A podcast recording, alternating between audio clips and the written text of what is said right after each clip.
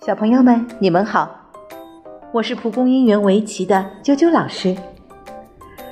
又到和大家分享围棋故事的时间了。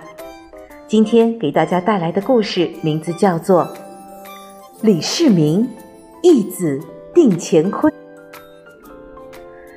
隋朝末年，隋炀帝杨广昏庸无道，天下大乱，群雄并起。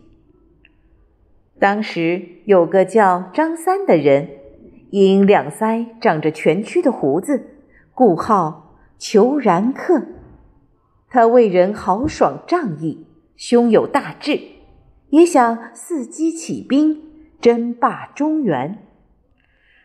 张三有一个在中原的好朋友，叫李靖，两人志同道合。一次，他问李靖。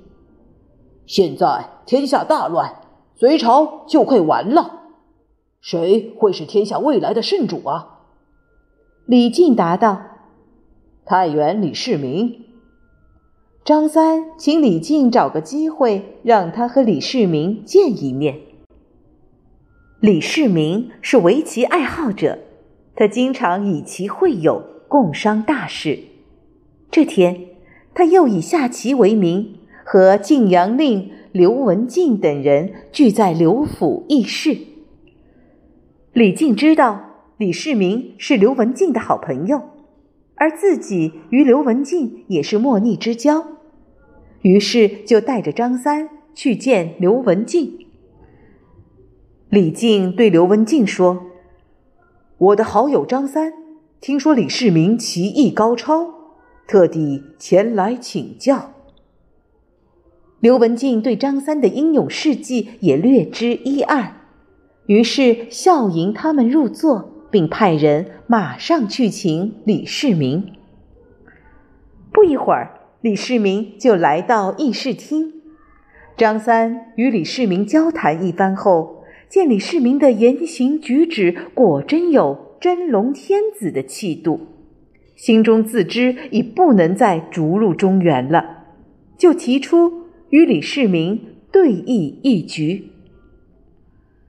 张三是草莽英雄，性格豪爽，还没等李世民坐稳，就抓起四子摆在四个星位上，并高声道：“老求四子占四方。”李世民一愣，从没见过这样下棋的人，随后便不慌不忙地拿起一子。放在棋盘的天元上，说道：“李某一子定乾坤。”裘然客张三虽然比李世民年龄大，但棋艺比李世民要低得多。中盘过后，张三所占的四个角已被李世民抢走了三个。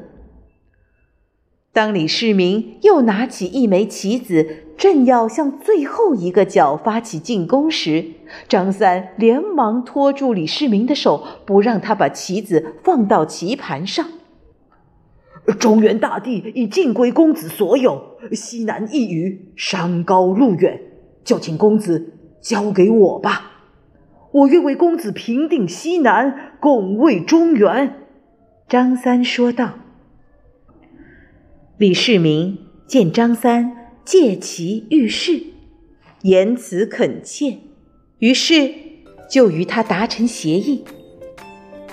后来，李世民登基当了皇帝，张三就领十万大军平定了西南，当了扶余国的新王。小朋友们，今天的围棋故事就讲到这儿了。下次再见。